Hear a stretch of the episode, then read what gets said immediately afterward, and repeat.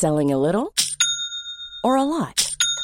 Shopify helps you do your thing however you cha-ching. Shopify is the global commerce platform that helps you sell at every stage of your business. From the launch your online shop stage to the first real life store stage, all the way to the did we just hit a million orders stage. Shopify is there to help you grow. Shopify helps you turn browsers into buyers with the internet's best converting checkout. 36% better on average compared to other leading commerce platforms because businesses that grow grow with Shopify. Get a $1 per month trial period at shopify.com/work. shopify.com/work. Bonjour, bonsoir, bon après-midi à tous et bienvenue dans ce nouvel épisode d'Histoire de succès, le podcast où je retrace chaque jeudi matin le parcours de mes invités depuis l'enfance jusqu'à aujourd'hui. Je suis Fabrice Florent, je suis le fondateur de Mademoiselle, un média web féminin que j'ai lancé en 2005 et revendu et quitté durant l'été 2020 après 15 ans de bons et loyaux services. Je suis aussi l'hôte de trois autres podcasts, Histoire de Daron où j'interviewe des pères sur leur paternité, Histoire de mecs où je fais parler des mecs, de masculinité et un dernier intitulé La de FabFlow qui se passe en live sur Twitch et où on discute avec mes invités de leur reco culturel. Si ça vous intéresse, je vous mets tous les liens dans les notes de cet épisode. J'ai réalisé pour Mademoiselle des dizaines d'interviews et je suis heureux de pouvoir vous proposer ce format que j'apprécie tant pendant une heure chaque jeudi à partir de 6 heures du matin dans votre appli de podcast préféré. Cette semaine, je reçois Hugo Travers, qui est plus connu sur l'internet et ailleurs sous le nom d'Hugo Décrypte. Hugo s'est fixé comme objectif dès le plus jeune âge d'informer la jeunesse, et notamment grâce aux médias utilisés par les jeunes. Il a aujourd'hui une chaîne YouTube qui cumule plus d'un million d'abonnés et a créé autour de cette chaîne une équipe d'une dizaine de personnes et un média présent partout sur les réseaux sociaux. Il nous raconte comment il a chopé le virus de l'information, le rôle que son père et son frère ont pu jouer pour lui au plus jeune âge et comment il a commencé petit à petit à informer les plus jeunes sur le web. On discute de ses prises de tête en tant que jeune chef d'entreprise, de cette décision de faire reposer son média sur son nom et sur sa tête, des enjeux à réussir à garder le contact avec les jeunes alors que lui ne va plus faire que vieillir les années passant. Bref, vous verrez, Hugo est tellement mature qu'il m'a bluffé à plusieurs reprises au cours de cet entretien. J'espère que vous apprécierez sa personnalité et sa simplicité et surtout à quel point il garde la tête sur les épaules à même pas 25 ans. Merci à toi, Hugo, pour ce moment passé en ta compagnie. Je vous le redis, mais la semaine prochaine, je fais une pause podcast, je profite des vacances pour mieux revenir le premier jeudi de 2021, le 7 janvier à 6h du matin dans votre appli de podcast préféré. Joyeux Noël à toutes et à tous, un grand merci pour votre fidélité en 2020 et puis je vous dis bah l'année prochaine. Hein. Euh, de tonton. On est avec Hugo Décrypte. Alors, Hugo Décrypte, Hugo Travers. Personne ne Ouais. connaît ton nom. en Et, vrai. et même moi, enfin, j'ai lancé ma chaîne sans penser que les gens allaient m'appeler Hugo Décrypte. Dans ma tête, c'était Hugo Décrypte. C'était, Ah. c'était un prénom, euh, mon prénom, qui est Ouais. effectivement Hugo, et, et une sorte de verbe, sauf que c'est devenu Hugo Décrypte. Et maintenant, euh, oui, quand je croise des abonnés ou autres, c'est Hugo Décrypte, alors que c'est peut-être Hugo de Hugo Décrypte, mais c'est bizarre de dire ça comme ça, donc, euh, T'es trop jeune, mais moi, quand j'étais gamin, il y avait une émission qui s'appelait Hugo Délire. ouais, bah ouais, ouais. Et il y a même un streamer streamer aujourd'hui. qui s'appelle comme ça, j'ai vu. J'ai fait, bon, pas très bien alors. Mais c'est marrant, ça fait un pseudo alors que là-bas, c'est juste ton prénom et ton nom. Et il y a beaucoup de Hugo sur Internet, enfin sur YouTube notamment. Euh, Hugo tout seul, Hugo posé, Hugo délire, Hugo décrypte. Je Ah ouais. sais pas ce qu'on a. Voilà, on a être un petit complot euh, de, de Hugo. Qui... Est-ce que euh, c'était un prénom à la mode euh, quand t'es né? Ah, j'imagine. Euh, Peut-être que génération. euh, moi, je suis de 97. euh, je sais, c'est possible. Je connais. Enfin, c'est très commun comme prénom. hein. Mon deuxième prénom, c'est Mathieu. C'est tout aussi commun que le premier. Ok. C'est vraiment que des que des prénoms très communs. Mais maintenant, dans ta vie, tu vas, t'es un peu condamné à t'appeler Hugo Décrypte, non? Bah c'est c'est un peu ça, ouais. C'est un peu ça. Et, en- et en- le pire, c'est que il y a toujours des retours de gens qui disent ouais, mais en plus décrypte, c'est pas français. Faut dire déchiffrer ou je sais pas. Je retourne les trucs, je me dis non, mais c'était juste de base un terme qui voulait dire voilà, on explique l'actualité ou machin. Mais euh, ouais, le nom, euh, le nom est resté. Et, et c'est drôle parce que c'est typiquement le genre de choses que tu tu prends la décision de d'appeler ta chaîne comme ça en te disant bon bah T'avais quel âge? J'avais euh, 18 ans quand j'ai lancé Voilà. la chaîne et je me suis dit vas-y on va l'appeler comme ça j'en parlais avec des potes et j'ai dit, Hugo analyse Hugo décrypte Hugo machin on a fait allez ce sera Hugo décrypte et c'est drôle de se dire qu'aujourd'hui c'est un truc que je porte entre guillemets non, non pas que je l'assume pas ça, ça me va très bien Mhm. mais c'est drôle de se dire que ça reste encore aujourd'hui et... Ah ouais, de ce fait-là, personne connaît ton vrai nom. bah ouais Hugo Hugo Travers je, je crois que je l'ai il est visible sur Twitter ou juste en ouais si c'est possible mais Ok. Mais après oui c'est pas quelque chose que je Tu veux pas le cacher pour autant non quoi, non mais je veux pas le cacher pour autant non non C'était pas un pseudonyme. Non, c'est pas un pseudonyme c'est pas un pseudonyme Personne ne me connaît sur Internet. J'avais c'est juste décrypte J'avais une super euh, discussion avec Maya Mazorette dans, dans mon podcast justement parce que elle c'est un pseudo Mazorette, tu Ah. vois. Et a, c'était ouais. une vraie décision de sa part de se dire en fait le jour où je veux disparaître, euh, je reprends mon nom et en fait c'est mon nom quoi. C'est une très bonne idée. C'est une très bonne idée. Euh, alors, la, la chose qui consiste à aller encore plus loin, c'est d'être, de faire ça, d'avoir un pseudonyme, mais en plus d'être anonyme, donc on voit pas ton visage. Bon, dans mon cas, du coup, apparemment, je Bah, fais tout c'est- l'inverse. C'est mort. Euh, c'est là, c'est là, c'est fini. Mais euh, mais ouais, ça, ça a du sens. Ne serait-ce que le nom, c'est vrai que ça a du sens et c'est très facile à mettre en place en soi.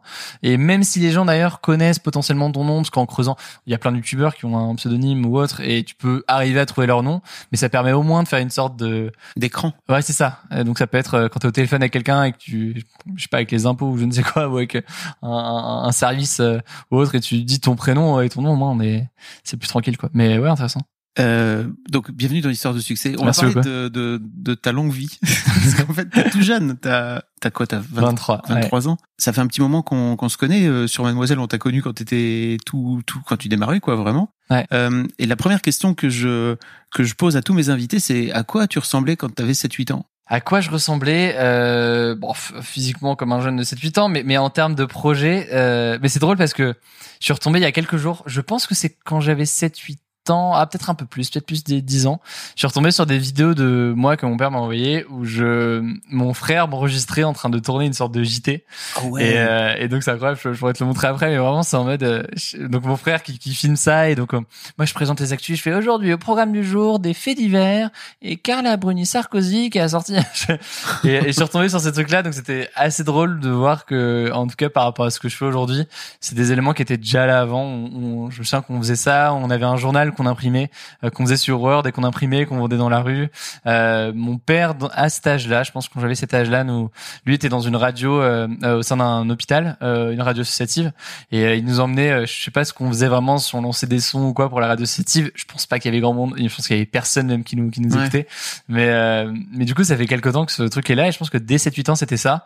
Euh, et puis voilà, sinon j'étais quand même bon élève de ce que m'ont dit mes parents. J'ai quand même été assez assez bon élève quoi.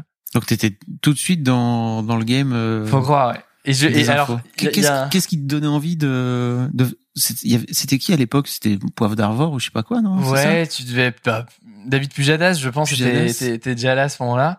Je pense que c'est alors il y a un truc intéressant qui est sur le côté euh, euh, dans le fait de faire des projets parce que mon frère c'est un, c'est un peu pareil. Euh, apparemment, selon selon ce que ma mère a dit et, après en avoir discuté avec des psys, etc. euh, le fait qu'on ait très tôt au sein de ma famille que mes parents nous aient très tôt poussé à faire des jeux de société euh, aurait euh, nous aurait un peu donné envie comme ça d'entreprendre et de faire des choses. Euh, nous, quand on chaque mercredi, on allait à la ludothèque, ça Ouais. euh, donc la- pour ceux qui savent pas, la bibliothèque pour les jeux de société, et on prenait des jeux et on jouait en général euh, très souvent euh, en famille à des jeux de société où il y avait euh, plein de choses. Et logiquement, les jeux de société t'entraînent à, à avoir cette sorte d'esprit d'initiative, euh, euh, de ouais, de jeu et de, de mise en situation de la vie au final euh, via, via des jeux de société. Et, euh, et apparemment, euh, voilà, ce, ce- ce- selon des psys, c'est ce qui aurait pu expliquer que mon frère très tôt, quand il était à peine au collège, il lançait sa propre boîte, alors qui était ridicule au début, mais euh, il a lancé un, un site d'e-commerce, etc. Dès, dès, dès- dès la troisième. et moi, pareil, dès la troisième, j'ai lancé un, un, un média citoyen où des jeunes pouvaient écrire, etc. Donc je je je pense pas que ce soit le seul élément expliquant euh, qui explique ça, mais mais les jeux de société apparemment sont, sont, Et, sont pas mal. et tes parents faisaient quoi? Tu, tu disais Ouais. que ton père faisait. Mon, père père travaille, ouais, mon père travaille dans euh, dans la communication, mais pas pas dans le domaine que je suis aujourd'hui, ni dans de l'actualité, ni dans tout ça. Donc ça c'est assez éloigné. Après, par contre, c'est évident qu'il avait un intérêt pour la radio. Euh, donc je parlais de Ouais. cette radio associative dans un hôpital. Même la radio, alors je sais plus comment on, on, on appelle ça le euh, les radios. Tu peux capter d'autres personnes.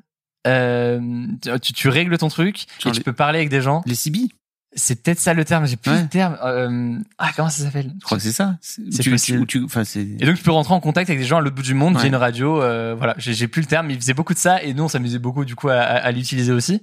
Euh, donc tout ça pour dire que lui était très intéressé, je pense, par cet univers des médias. Peut-être qu'il nous a un peu transmis ça. Et du côté de ma mère, elle bosse dans les ressources humaines. Donc là vraiment, euh, je vois pas trop de rapport avec avec ce que je fais aujourd'hui, mais, euh, mais du coup en tout cas ça nous a mené ici. C'est ton grand frère? Ouais, ça? c'est mon grand frère? En fait, mon grand frère a trois ans de plus que moi et je pense que ça a aussi aidé à titre personnel parce que quand il était au collège, en troisième, il a commencé à lancer son site internet euh, d'e-commerce. Moi, j'avais trois ans de moins. Je suis arrivé trois ans plus tard en troisième, moi aussi. Et ça me paraissait quasiment normal de lancer, pas forcément normal, mais en tout cas, ça me paraissait pas anormal Mm. de lancer quelque chose à cet âge-là. Euh, et peut-être même qu'il y a une sorte de pression, euh, même sans le vouloir, de ouais, mon frère a fait un truc, tu le vois comme un modèle, tu te dis euh, moi aussi je peux le faire, il y a un esprit peut-être de compétition aussi, tu te dis bah moi aussi je vais lancer un truc. Et c'était pas dans le même domaine parce que moi très tôt ça a été du coup dans ce domaine des médias et du journalisme, mais euh, mais c'est vrai que le fait d'avoir un, un, grand frère qui avec trois ans bah, devant toi fait des choses, ça te donne un, un, un chemin et si clairement ça ça, ça a pu m'orienter. Il y a une forme d'émulation quoi. Ouais c'est sûr c'est sûr. Ouais. Euh, mais mais saine Saine, oui, totalement, totalement. Et, et, et c'est drôle parce qu'aujourd'hui dans notre relation, on a, on a même une relation euh, euh évidemment de, de, de frères, ça, de, de, de, proximité en tant que frère, mais aussi beaucoup de. Enfin, quand on parle, la, la majeure partie de notre temps, euh, là, il est à l'étranger, il vit à l'étranger aujourd'hui, mais quand on parle du coup euh, par Facebook ou autre, c'est, on parle beaucoup de euh, de projets. Lui, je suis à fond ce que je fais aujourd'hui, etc. Et donc, on, on parle beaucoup de projets, d'idées, de choses qui pourraient être lancées. et c'est drôle parce que c'est pas forcément une relation pas normal encore une fois il n'y a pas forcément de normes là-dedans mais de choses habituelles qu'on a entre entre frères et nous la majeure partie de nos discussions y compris quand on se voit à Noël ou autre c'est c'est ce genre de choses quoi et lui il est entrepreneur aujourd'hui? Et lui, il est pas entrepreneur aujourd'hui, quoique il reprend. Justement, il okay. cette phase où, où, il, a, il a réussi. En fait, il était très mauvais à l'école, mais il avait ce, ce, ce projet euh, euh, d'e-commerce qui avait des liens avec avec la Chine, etc. Et, et, du coup, suite à ça, il est rentré dans une bonne école de commerce euh, à l'étranger euh, et il, il, est rentré dans, dans un un, chemin professionnel, on va dire, assez classique euh, après avoir fait une école de commerce, avant de reboucler et au final de rejoindre euh, plus l'entrepreneuriat dans lequel il est, euh, il est aujourd'hui. Quoi. Donc, ok. Donc, voilà. Et toi, c'est fou parce que donc tu, je j'étais pas au courant de cette histoire que tu avais lancé un média citoyen en, ouais. en troisième. Ouais. Co co comment ça comment ça vient de en vrai, je pense que c'est c'est ça a beaucoup aidé le lancement de la de Hugo Decrypt euh, quand je suis arrivé euh, du coup à, à, à 18 ans parce que euh, ce que c'était c'est que j'ai lancé ça à la fin de la troisième et c'était un média citoyen. Donc comment est-ce qu'on a pourquoi est-ce que j'appelle ça mais un média citoyen? C'est un site internet où des jeunes pouvaient écrire et être publiés sur le site. Et donc nous on avait un pro, une, pro, une procédure de candidature pour que sélectionner un peu les gens qui allaient écrire sur le site. Mais après on avait vraiment des lycéens, des étudiants ou autres qui venaient écrire dessus. Ça s'appelait comment? Ça s'appelait Radio Londres. C'était ah oui, aussi sur Twitter. Ouais, c'était aussi sur Twitter et sur on faisait d'autres choses pendant les, les soirs d'élection, en annonçant les résultats avant 20h et tout. Mais euh, mais c'était aussi un site internet. Et euh, et là où je dis que Radio Londres a mené à Hugo Decrypt, c'est que quand je suis arrivé, quand j'ai commencé mes études et que je suis arrivé à Sciences Po euh, après le lycée, j'ai réalisé que on produisait un contenu déjà qui était pas tant lu que ça. On avait une petite audience, mais c'était quand même très léger. Mais surtout, on produisait un contenu qui était assez vieillot en termes de format, à savoir un format d'article sur un site internet, certes qu'on relayait via, via les réseaux sociaux, mais ça s'arrêtait là. Et donc, il y a eu un truc où je me dis, mais on était en 2015 à ce moment-là, et je me suis dit, mais attends, mon objectif, euh, ce que je disais, je répétais même, c'était euh, un site par les jeunes pour les jeunes. Et là, le côté par les jeunes, ok, on l'avait, mais le côté pour les jeunes, euh, bon, à, à moins d'être, enfin, je, je le sentais pas, je le voyais pas. Je, et donc, mais en je 2015, il y avait pas Insta, enfin, tu vois, il y avait pas les, il y avait pas Instagram. Bah etc. si, justement. Enfin, Instagram était encore dans cette phase, je pense encore de, c'est une plateforme de photos avant ouais, tout, et ça. ça reste ça. mais YouTube, typiquement YouTube, il y avait des YouTubeurs en histoire, en sciences, il y avait des, je sais pas, des Cyrus North, des, des, des gars qui sont des, quoi. voilà, Ouais. et des, des gars que moi je connaissais pas, mais qui aujourd'hui sont, sont des très bons potes. euh, par exemple et et, donc moi j'ai commencé mes études je me suis dit bon déjà euh, je vais avoir du temps en parallèle à mes études je vais pouvoir lancer quelque chose si je reprends mon objectif qui est de parler aux jeunes en réalité est-ce que Radio Londres c'était la meilleure idée? Est-ce qu'il n'y a pas autre chose à faire?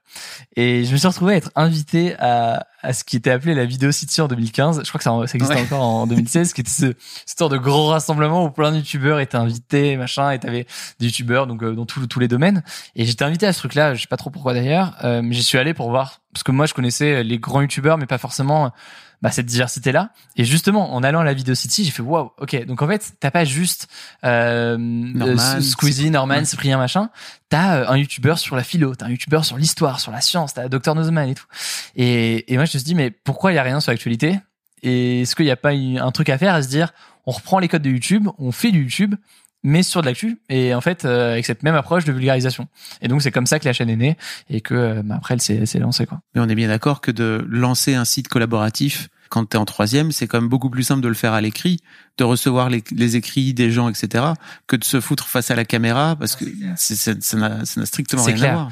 et, et, et moi je me souviens que donc j'ai ma, ma première vidéo quand je l'ai tournée euh, après l'avoir tournée, je me, vraiment, j'ai longuement hésité avant de la publier. C'est-à-dire que euh, il y avait un truc bizarre où le tournage allait. Je me suis dit, vas-y, je vais la tourner, on verra, on verra, on verra. Sauf qu'on dit, on verra jusqu'au moment où là, la vidéo est prête, elle est sur la chaîne, et, et je me dis, bon bah, là, est-ce que je publie? Et ce, ce, en fait, il y avait un un stress assez multiple de ok s'afficher à l'écran et, de mettre sa tête euh, à l'écran euh, c'est quand même quelque chose qu'on doit oser faire et qui est pas évident. Il y avait aussi le risque de ok mais je lance une chaîne YouTube donc quoi je vais être youtubeur et il y a un truc un peu bizarre. C'est à dire que aujourd'hui je pense que ça s'est vraiment normalisé mais à l'époque bah justement YouTube c'était si t'es sur le site youtubeur, c'est tu fais de l'humour ou du jeu vidéo éventuellement, mais tu fais pas autre chose, tu vois. Et du coup, moi, moi, il y avait un peu cette pression-là de me dire, même par rapport à Sciences Po, par rapport aux étudiants, par rapport à euh, pas à mes amis, parce que je, savais qu'ils allaient être, qu'ils allaient me soutenir, mais plus euh, d'un point de vue plus général. Ouais, qu'est-ce que je fais, quoi? Est-ce que c'est pas en contradiction totale avec les études que je suis en train de faire et, et comment est-ce que ça peut, ça peut aller? Et au final, euh, ça a été quoi. Est-ce que tu avais la sensation que c'était, ça, ça pouvait ne pas passer pour sérieux, c'est ça? Ouais, je, en fait, je, je, je, savais pas dans quoi vraiment je m'embarquais, quoi. C'est-à-dire qu'on avait, et en même temps, je sentais qu'il y avait un, un truc qui était possible. Tu vois, je me disais, en fait, dans ma tête, je me disais, je vois pas pourquoi. Peut-être que c'était de la naïveté, mais je, je me disais, je vois pas pourquoi est-ce que ça marcherait pas ou pourquoi est-ce qu'il y aurait pas un truc comme ça qui fonctionnerait parce que c'était juste du purement euh, de la logique vraiment très rationnelle alors il y avait une envie évidemment une passion pour euh, les médias mais il y avait aussi un côté très rationnel du truc de me dire mais attends on est YouTube. Enfin où sont les jeunes? Moi je vais parler euh, je vais essayer d'informer les jeunes. Les jeunes sont sur YouTube. YouTube il y a quoi? Il y a des contenus euh, pas sérieux, ok, euh, divertissement, machin, très cool, mais il y a aussi du contenu sérieux. Pourquoi est-ce qu'il n'y aurait pas du contenu sérieux, d'actualité, alors que les jeunes euh, sont, sont moins sur, déjà moins sur Facebook aujourd'hui, mais aussi moins, moins sur les médias plus traditionnels? Et, et voilà, à partir de là, je me disais, bon, j'avais suffisamment confiance dans cette logique-là pour me dire, en vrai, il y a un truc, et puis on verra. Après, je, je pensais pas que ça allait, que ça allait arriver jusqu'ici. Même si, évidemment, tu, tu, jamais je soupçonne que ça puisse aller jusqu'ici, mais je pense que toujours dans un coin de ta tête, tu dis, bah en vrai, on sait jamais, tu vois. Et, et, et clairement, moi, je pensais pas arriver jusqu'ici, mais je suis sûr qu'au plus profond de moi, il y a un truc de, bah en vrai, euh, je sais pas, tu vois. Il y a d'autres youtubeurs qui y arrivent. Alors pas un million d'abonnés, mais je me disais bon bah si un youtubeur sur la philo qui a, ne serait-ce qu'à 100 000 ou 150 000 abonnés à l'époque, bah pourquoi est-ce qu'il y aurait pas un, un youtubeur sur l'actualité qui arrive à, à, parler à des gens d'actualité sur YouTube quoi. Donc euh, donc voilà. Mais c'est intéressant parce que de ce fait-là, t'es passé un peu de peut-être rédac chef ou créateur de médias, tu vois, à devenir une tête. Alors qu'avant, je pense que dans Radio Londres, bah, ça s'appelait pas euh, Hugo Décrypte en fait. Tu vois, tu l'avais vraiment appelé Radio Londres. Tu racontais là tout à l'heure que c'était difficile de te lancer comme ça. Ça faisait aussi partie de tes de tes réticences, tu penses à te mettre en avant? À me mettre en avant. Il y a, il y a incarné, euh, tu veux dire le, le, le truc. Euh... Parce qu'aujourd'hui, tu peux plus. Enfin, t'es obligé, tu vois, de en fait, d'être Hugo Décrypte. Ouais, totalement, totalement. tu peux plus avoir Hugo Décrypte avec quelqu'un d'autre à ta place. Totalement.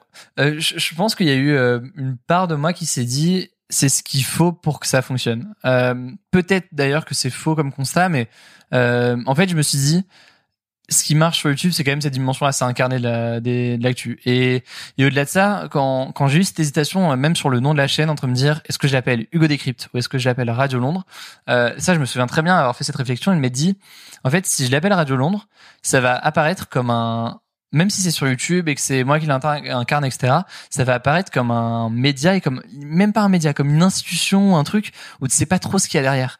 Euh, ce qui est d'ailleurs, je pense, un problème assez important avec euh, quand on dit euh, Le Monde ou le journal de 20 heures, on, on, a du mal à, à, à, voir concrètement ce qu'il y a derrière le journal de 20 heures. Et d'ailleurs, quand on a fait un reportage euh, dans les coulisses du journal de 20 heures, on avait plein de commentaires euh, sous, nos, sous, notre reportage, gens qui disaient mais quoi, mais je savais pas qu'il y avait autant de journalistes, machin. Et typiquement, le fait d'appeler ça Radio Londres plutôt que Hugo Décrypte, potentiellement ça aurait pu entraîner ce truc de hm, mais c'est quoi Radio Londres? Il y a quoi derrière? C'est c'est qui le gars qui parle? C'est lui ça et donc au moins Hugo Décrypte il y avait ce côté bah oui c'est Hugo, c'est moi. Et, euh, et je commence mes vidéos par Salut, c'est Hugo. Et, et donc, c'est moi qui parle. Et au moins, c'est plus clair et peut-être plus transparent. En tout cas, t'as pas cette confusion euh, potentielle, quoi. Tu, donc, tu fais un, tu fais quoi comme bac, bac ES? J'ai fait un bac ES, ouais, avec option internationale. Euh, enfin, mon père, mon père est, est, est, britannique et du coup, j'avais, j'ai passé une option internationale du bac. bref, qui, qui, qui, qui était utile après pour des reportages à l'étranger, mais, mais avec voilà. Une volonté de faire Sciences Po quand avec tu passes une... le bac? euh, quand je passe le bac, ouais. Okay. Euh, en fait, surtout parce que je suis rentré directement après après le bac euh, à Sciences Po, mais mais même avant, dès le lycée, ça qu'il y avait un peu ce truc euh, euh, où je Sciences Po, on, moi je le voyais comme quelque chose où je me disais, je suis pas sûr de ce que je veux faire aujourd'hui. Il euh, y a des domaines qui m'intéressent, la politique m'intéresse, l'actualité m'intéresse, plusieurs matières, l'histoire, la sociologie, un peu du droit, machin. J'ai pas envie de, de choisir tout de suite. Et donc l'avantage que je voyais avec Sciences Po, c'était je vais pouvoir faire ces études, Euh, et je vais en parallèle aussi avoir du temps. C'est aussi l'avantage, euh, je sais pas comment c'est aujourd'hui, mais il y a, il y a cinq ans c'était comme ça, avoir du temps pour développer des projets à côté. Et, et du coup c'est comme ça que ça s'est fait. Et, et effectivement c'était le cas. Et jamais j'avais pas eu Sciences Po, je pense que je serais parti à, euh, j'étais accepté à McGill euh, au Canada, Ok. donc qui est à Montréal, qui était potentiellement une alternative parce que c'est le, le même genre de choses. Mais mais oui du coup c'était un bon un bon compromis pour moi. On est bien d'accord que tu es rentré euh, tout de suite dans une branche assez spécifique de Sciences Po, c'est ça? Euh, en fait, j'ai fait deux ans. Euh, ce qui s'est passé, c'est que j'ai fait deux ans de collège universitaire, qui est là la, la branche très générale de Sciences Po que tout le monde est ob- obligé de faire. Euh, après, j'ai fait une année à l'étranger que là aussi tout le monde est obligé de faire. Et quand je suis rentré, là, je suis rentré en master euh, communication, médias et industrie créative, euh, qui, qui du coup un des masters qui moi me paraissait le plus pertinent par rapport à ce que je voulais faire, parce que euh, il y avait des cours sur les médias, une, petite dimension entrepreneuriale, euh, des cours de communication, de marketing et tout. Et donc j'ai un peu pioché dans ces cours-là, ce qui m'intéressait pour pour mes projets. Et hop, petite pause auto-promo dans cette interview. Je vous invite à me rejoindre sur ma chaîne Twitch trois fois par semaine, le lundi, le mercredi et le vendredi à 20h, où je discute d'une reco culturelle avec un ou une invitée. J'en profite aussi pour vous dire que j'ai ouvert un Discord pour discuter avec mes auditrices et auditeurs des derniers épisodes publiés. Vous trouverez tous les liens dans les notes de cet épisode. J'ai hâte de vous y retrouver, mais d'ici là, retour à l'interview. Et pendant ce temps-là, tu... Pendant ce temps-là, tu es en train de développer ta chaîne. Ouais, et ouais, et puis progressivement d'ailleurs, au fil des cinq années d'études, le, le temps que me prenait ma chaîne euh, est devenu grandissant. Au début, je, je faisais une vidéo par semaine, euh, mais bon, une vidéo par semaine que je ne montais pas, c'était je bossais avec Clément. Alors Clément Lano, qui aujourd'hui est devenu euh, un des journalistes de terrain les plus, euh, parce qu'il il est bah, toujours sur le terrain avec euh, Rémi Bizine et ce genre de journalistes. euh, Vous le voyez peut-être sur sur Twitter. Et on avait lancé la chaîne, la chaîne pardon. On avait lancé la chaîne, euh, la chaîne ensemble. Et, donc lui faisait le tournage et le montage, et moi je faisais l'écriture et, l'incarnation des, vidéos. Euh, et progressivement en fait, euh, aux alentours de 2016-2017, la chaîne a commencé à grandir. Euh, Doc7, qui est un youtubeur qui a, je crois, quasiment 2 millions d'abonnés, m'a laissé présenter ma chaîne en intro de l'une de ses vidéos.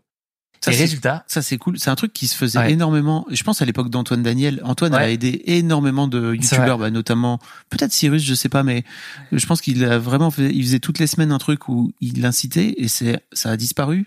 ouais, c'est c'est- c'est Plus assez. personne euh, fait ça aujourd'hui sur YouTube. Il y a un peu ce truc de.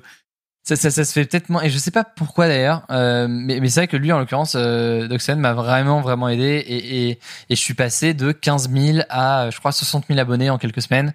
Donc, ce qui aide beaucoup euh, quand, quand tu te lances sur, sur YouTube. Bah, ça, le début, ça fait la différence en fait. Hein. Ouais. C'est ça, c'est ce qui te permet de te lancer. Moi, c'était juste avant la présidentielle, donc ça, ça me permet de venir, enfin, de, de, de- d'aborder la présidentielle avec une, une audience bon, qui était 70 000 abonnés. Aujourd'hui, on pourrait se dire c'est peut-être pas beaucoup pour une chaîne YouTube, mais c'est quand même cool, euh, cool. Et, et, et du coup, euh, du coup, voilà, ça, ça a grandi à partir de là. Euh, et donc, ce que je disais, c'est que progressivement, au fil des années, de mes années d'études, ce projet a commencé à prendre de plus en plus de place, euh, jusqu'à notamment la présidentielle, du coup, 2017, euh, deux ans après le lancement de ma chaîne, où déjà là, ça devenait un peu, euh, un peu délicat parce que je me souviens de la semaine du mois, ben, de la, la semaine de l'élection, donc le mois de mai ou en avril-mai, où j'avais, j'avais fait des reportages au sein de deux ou trois meetings en une semaine.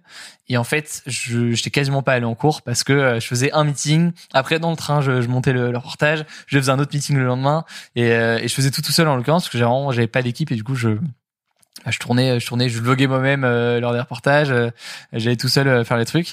Et, et là, ça devenait un peu délicat. Et pareil, c'est posé logiquement la question de hmm, quand j'arrive en master, déjà est-ce que je fais un master? Si j'arrive au master, est-ce que je vais ré- réussir à le faire? Est-ce que je fais la stratégie que certains ont prise de dire je fais ce master en deux ans, enfin en, trois ans, où j'étale un peu mon master, ou alors euh, je garde le rythme actuel et au moins je finis le plus vite possible. J'ai décidé de finir le plus vite possible, donc sans faire de césure, sans allonger mon master. Et là, du coup, je suis à temps plein et- et c'est bien comme ça. T'avais profité de la période de stage pour faire pour faire le stage dans ta propre boîte, non? Ouais, ça? y a- y a- ouais, c'est ça. Il y a eu un peu, ouais. Et c'est ce qui d'ailleurs est possible à Sciences Po, donc ça n'a Ouais. pas été un, un- un traitement de faveur ou quoi, mais typiquement, euh, la troisième année à l'étranger, euh, soit t'allais en stage, soit t'allais euh, en stage à l'étranger, soit t'allais dans une université à l'étranger, soit tu développais un projet personnel.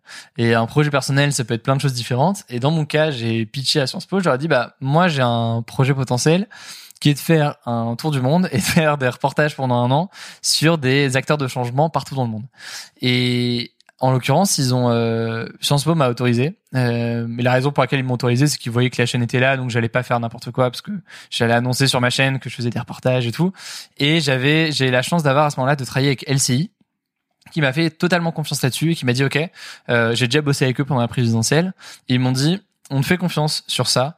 Euh, tu fais un reportage par semaine, tu le mets sur ta chaîne et on le met aussi à l'antenne. Et donc, euh, ça te permet toi de financer euh, ton, ton tour du monde, quoi. Et du coup, ça m'a permis d'être non seulement faire ces reportages, ce que j'ai adoré faire, et bon, logiquement, je, Bah oui. voilà, c'est c'est c'est bien normal. Euh, et euh, ça m'a permis aussi de euh, d'être à temps plein sur ma chaîne. Euh, ça n'aurait pas été le cas, mais j'avais été en stage ou, ou à l'université, quoi. Donc euh, super. Et, et après en master, fallait faire un stage effectivement euh, euh, lors d'un semestre. Et donc là, j'ai pu le faire, j'ai pu le faire sur sur ma chaîne aussi. Comment tu te retrouves chez LCI pendant la présidentielle comme ça euh, C'est Ouais. c'est ouf en fait qu'ils se soient dit tiens on va on va faire plaisir on va Ouais. faire plaisir on va faire confiance pardon. Ouais. Oh bah plaisir aussi. mais- Non non c'est c'est c'est c'est drôle comme période parce qu'on est au mois de février euh, février 2017 je pense janvier février. Euh, on est sur ce typiquement mais comme à chaque élection c'est oh quelles sont les nouvelles pratiques en matière de journalisme à l'approche de la présidentielle le renouveau de la communication des candidats machin.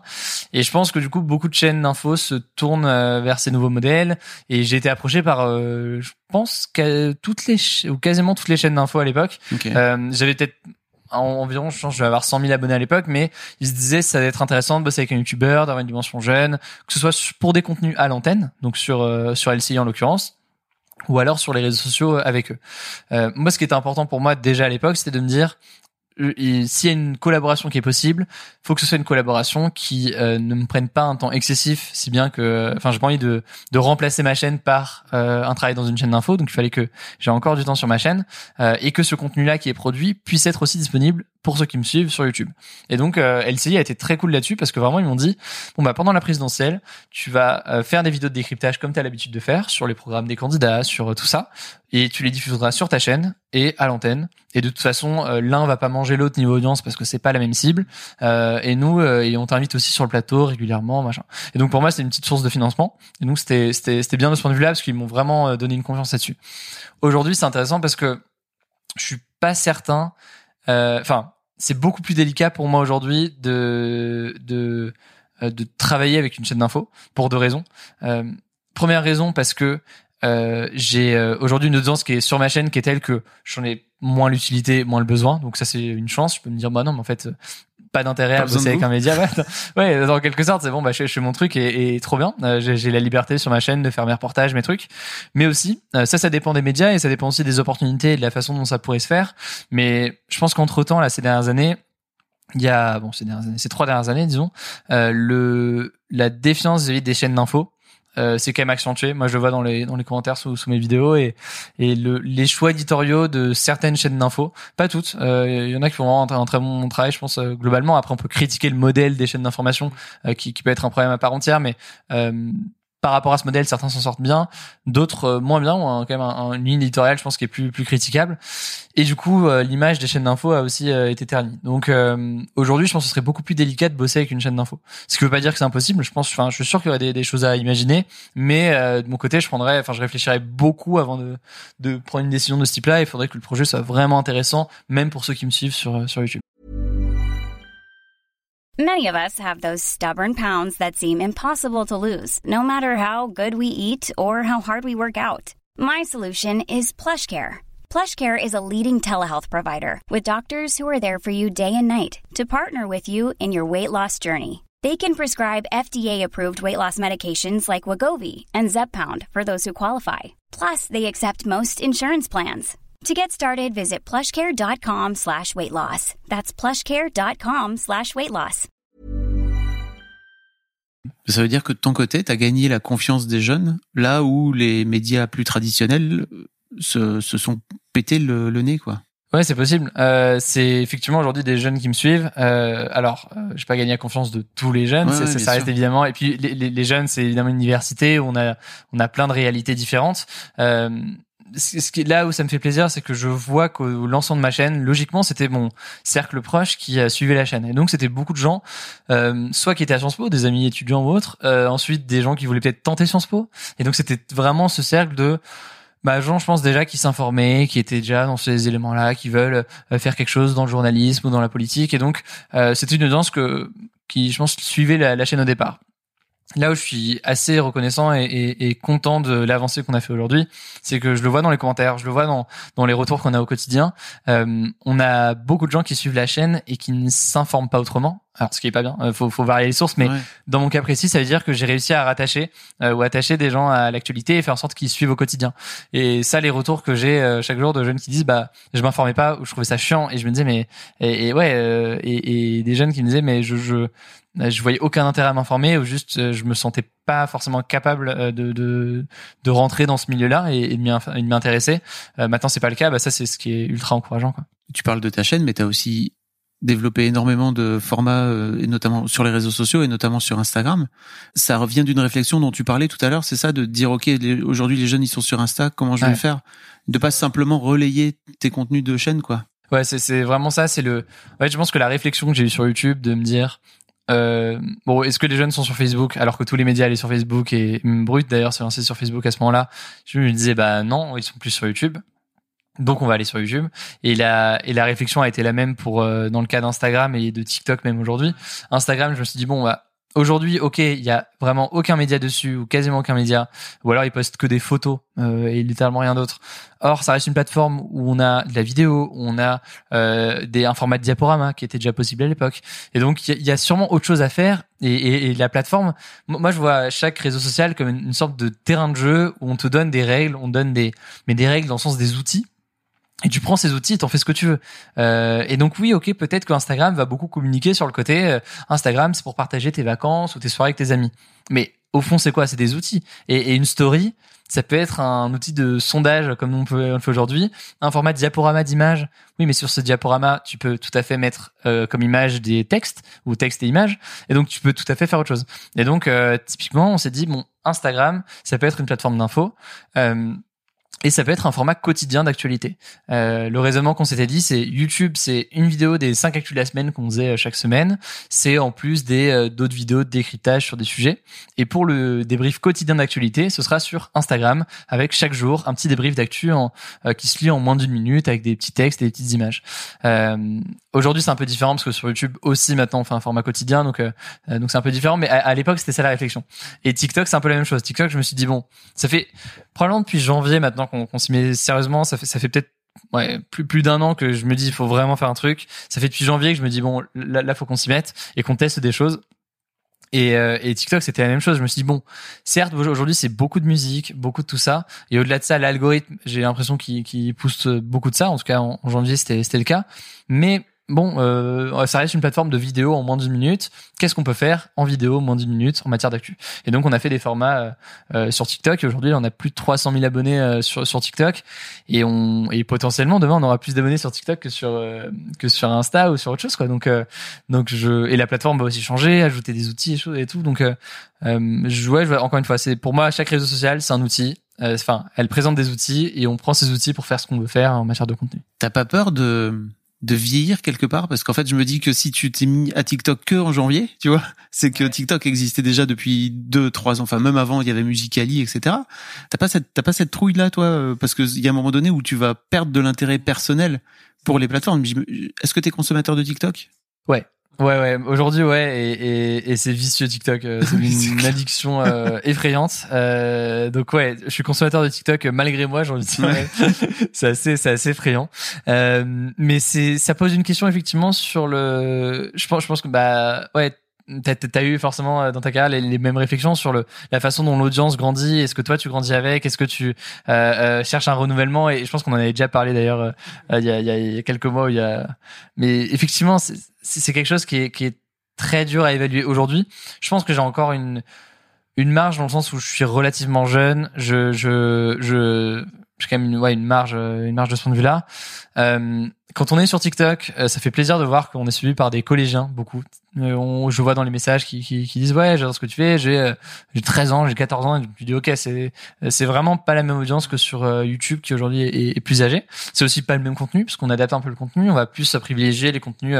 on va parler des grands sujets d'actu politique, mais on privilégie aussi des contenus culturels, divertissement ou autres. Mais mais c'est c'est une vraie question. Et j'ai pas la réponse euh, honnêtement euh... faut, faut que tu trouves le, le Hugo de qui, Ouais, qui est bah, en troisième tu vois le, le petit Hugo. Franchement ouais ça, ça ça pourrait être ça pourrait être un truc. Euh, j'ai ouais j'ai pas la réponse aujourd'hui. Et puis on a euh, on a aussi moi je, je, je vois aussi que des youtubeurs certes on a un renouvellement dans le divertissement. On va avoir des un, un, un Michou, un, Ouais. ou des, des youtubeurs comme ça qui émergent. Mais on a aussi d'autres youtubeurs qui restent, qui restent là. Donc, mais est-ce que ces youtubeurs-là, leur tranche d'âge aussi a, a grandi avec eux? Moi, j'ai, je sais pas. je crois hein? Ouais, c'est possible. C'est crois pas? possible. Si, si, c'est possible. bah rendez-vous dans on, on ouais, fait, on verra. fait dans J'ai pas cinq la réponse malheureusement, donc faut, faut, faut que je m'y penche. le truc c'est que je pense que tu as un vrai truc c'est que tu vieillis beaucoup plus vite entre tes on va dire entre tes 24 et tes 29 ans tu vois que entre tes 18 et tes 23 par exemple enfin tu vieillis dans le sens où Ouais. tu perds le contact Le truc. euh, Ouais, bien sûr. avec ce- avec avec les jeunes quoi tout simplement Ouais. Et, et si c'est, euh, si demain TikTok là, j'ai l'impression qu'on s'en sort parce qu'on est le. Enfin, j'ai, fait une petite, euh, un petit euh, benchmark état des lieux des médias. Je, je crois qu'on est le premier média sur TikTok en ce moment en France. Il y a, je crois qu'on est à Combini, on est juste euh, à côté en termes de nombre d'abonnés. Donc euh, sur TikTok ça va, on est, on est bien. Euh, mais si demain il y a une autre plateforme et qu'on est, qu'on est à la ramasse, peut-être qu'il y aura, il y aura quelque chose. Sur, mais ouais, c'est, une vraie question. Comment on va s'adapter c'est un vrai challenge en fait c'est trop cool de te dire que en fait t'as deux solutions je pense soit tu vieillis avec ton public Ouais. Et en fait euh, bah, les jeunes deviendront de moins en moins jeunes soit tu te dis bah non en fait ma cible moi c'est euh, Ouais. les 15-20 ans ou les euh, 12 euh, tu peux même faire 12-18 Ouais. quoi tu vois te dire tu les amènes jusqu'à la majorité quoi Et puis c'est, on, on parle beaucoup des jeunes depuis le début. Euh, moi, dans mon cas, je pense surtout à YouTube. Euh, je suis assez marqué de voir que, ok, c'est peut-être les jeunes qui sont les plus les plus actifs dans les commentaires, dans les partages, dans les machins, mais je suis aussi assez marqué de voir que même dans les commentaires, il y a beaucoup de gens qui disent mais mais moi j'ai euh, j'ai je sais pas j'ai 50 ans et je suis la chaîne et euh, je suis chaque jour euh, où mon fils m'a fait découvrir et Mhm. maintenant on regarde ensemble. Euh, c'est quand même une part assez importante et le problème c'est que les stats de YouTube sont assez euh, c'est dur de savoir euh, Ouais, si elles sont regarde. fiables, ouais, Mhm. qui regardent parce que en général tu t'inscris sur YouTube à peut-être à 14 ans en mettant que tu as 18 ans pour accéder à tous les contenus donc ça fait un décalage dans les tranches d'âge. ou alors c'est sur le compte de tes parents Ou alors tu c'est sur le compte de tes, tes parents. Donc c'est c'est là-dessus, j'ai pas forcément euh, tous les éléments sur qui me regarde vraiment sur YouTube, mais je suis assez étonné de voir que c'est c'est beaucoup plus large aujourd'hui que juste les jeunes et même quand c'est les jeunes, euh, il y a des lycéens comme il y a des des gens qui ont la trentaine. Et, et tant mieux. Et, et ça a été aussi, euh, moi, ma, priorité, c'était les jeunes, parce que je voyais le besoin le plus urgent ici.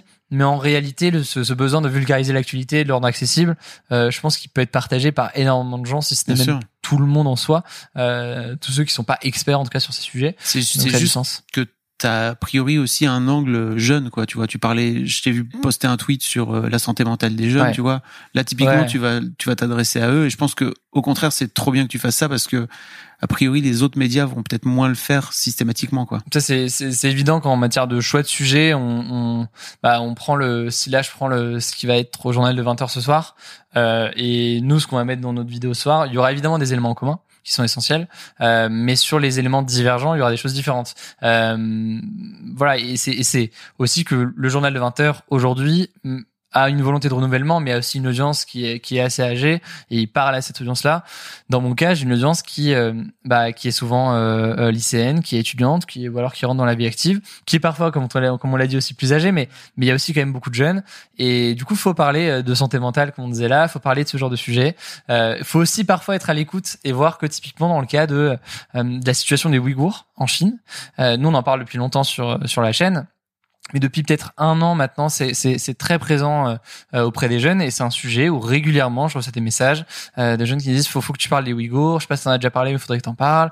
Euh, et même d'ailleurs dans l'interview euh, de- d'Emmanuel Macron chez Oh, Brut, mais j'ai- c'était spammé c'était spammé. Ouais. je me demandais si c'était pas des trolls en fait qui Non, non, parce c'est- qu'ils c'est mettaient vraiment- juste Ouïghour en fait tu vois c'est pas des questions c'était Ouais, juste alors, Ouais, c'est le, effectivement c'était c'était c'est spammé dans les commentaires. euh, parler des Ouïghours, parler des Ouïghours.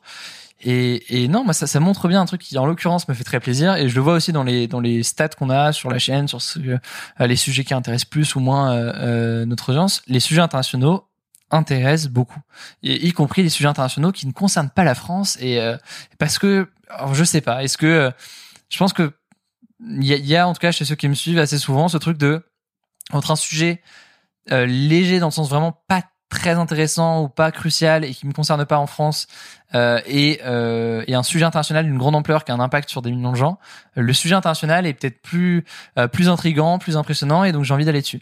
Ça peut paraître assez contradictoire. Euh, c'est toute cette loi du mort, euh, la loi du mort kilomètre euh, qui, qui est un, truc qui est parfois dit dans les écoles de journalisme mode qui est que bah, le, le, chien qui est mort en bas de chez toi va intéresser plus que la, la, une, une famine à l'autre bout du monde je suis pas je, je, je, suis pas sûr que ce soit toujours le cas. Et évidemment euh, dès qu'il y a un sujet qui concerne directement les jeunes ou euh, je sais pas la fermeture des classes ou ou, euh, ou une histoire de de cours en ligne ou une même ou même d'ailleurs un sujet un peu plus de divertissement lié à une personnalité qui qui plaît aux jeunes un youtubeur ou autre oui ça va faire cliquer.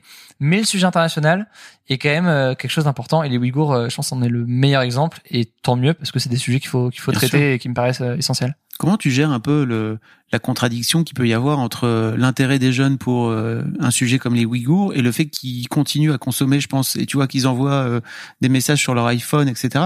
Toi, tu fais en sorte de rester le plus neutre possible dans ton approche de tout ça. Mais en même temps, je trouve qu'il y a aussi peut-être, tu vois, un décryptage à amener, quoi. Qu'est-ce que tu en penses? Euh, je pense déjà que c'est quelque chose de très humain, c'est d'avoir des contradictions. Euh, et, et, et c'est souvent euh, euh, quand on pousse à l'extrême, on a ce truc où, euh, où, en fait aussi les engagements peuvent pas être parfaits. On a souvent ce truc où, enfin moi je vais passer des trucs comme ça sur Twitter où t'as, tu vas avoir un, je sais pas, un anarchiste qui va tweeter un truc en disant regardez ce qui se passe, c'est un scandale. regardez ce que fait ce que fait Apple, c'est un scandale. Et quelqu'un va répondre mais, mais tu tweets depuis un iPhone.